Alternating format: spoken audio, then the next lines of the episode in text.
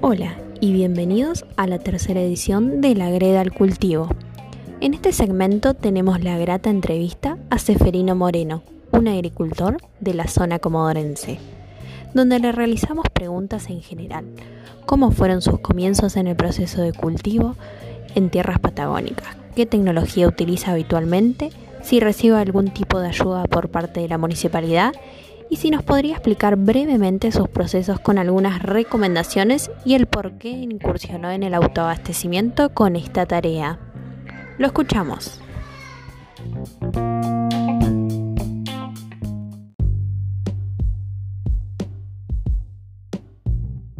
Buenas tardes, mi nombre es Moreno Seferino y soy oriundo de la provincia de Mendoza, nacido en la provincia de Mendoza, más eh, concretamente en la ciudad de Luján de Cuyo, en Carrodilla.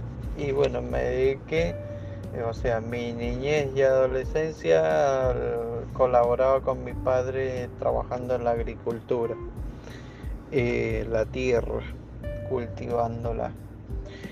si bien vivo en Comodoro desde el 2008,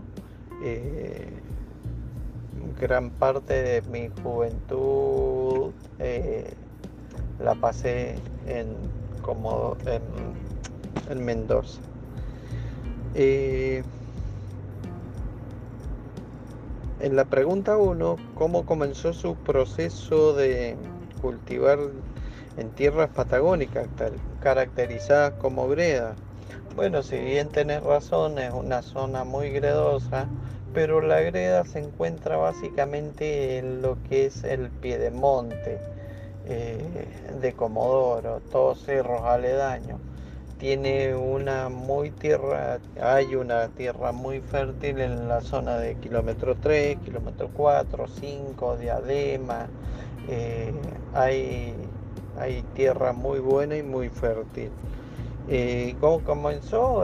comencé por por, herencia, básicamente, por, por, algo que me gusta eh, cultivar. Que lo llevo en la sangre y es lindo y son cosas que nunca se olviden, entonces uno se pone a, a hacer lo que más le gusta. Trabajar la tierra es algo lindo.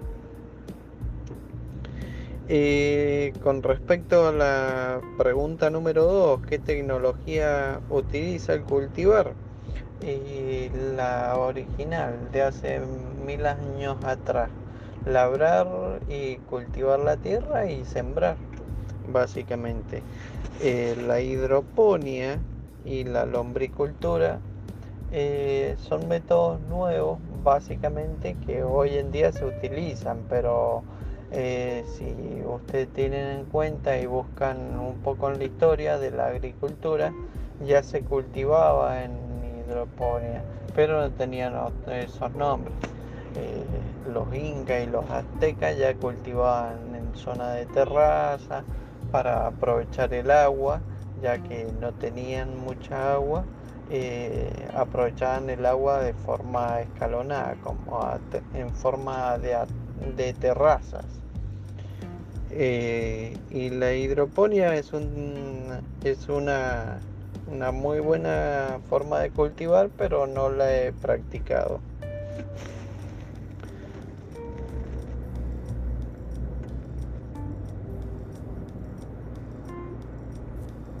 ¿Por qué decidiste incursionar en el autoabastecimiento de cultivo? Eh, de cultivo, perdón. Eh, simplemente no es que eh, tenga un autoabastecimiento completo, sino que planto cuando, cuando veo la posibilidad de poder hacerlo. Básicamente me gusta tener cultivo fresco, entonces me dedico a eso en mis tiempos libres y cuando el tiempo lo permite, por supuesto. estaría bueno más adelante que hacer un invernadero, pero eso lleva más espacio físico, donde se puede realizar la hidroponía.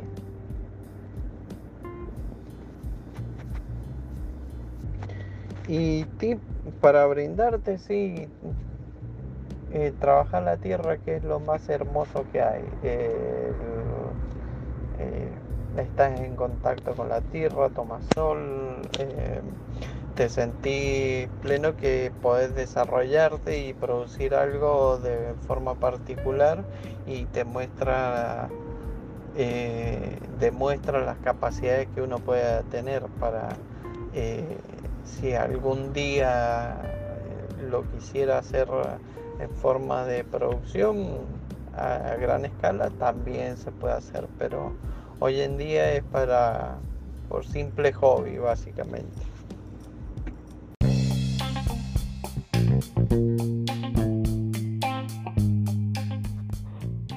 Muchísimas gracias Seferino por participar y pueden encontrar este reportaje y mucho más en la página web www.delagredalcultivo.com.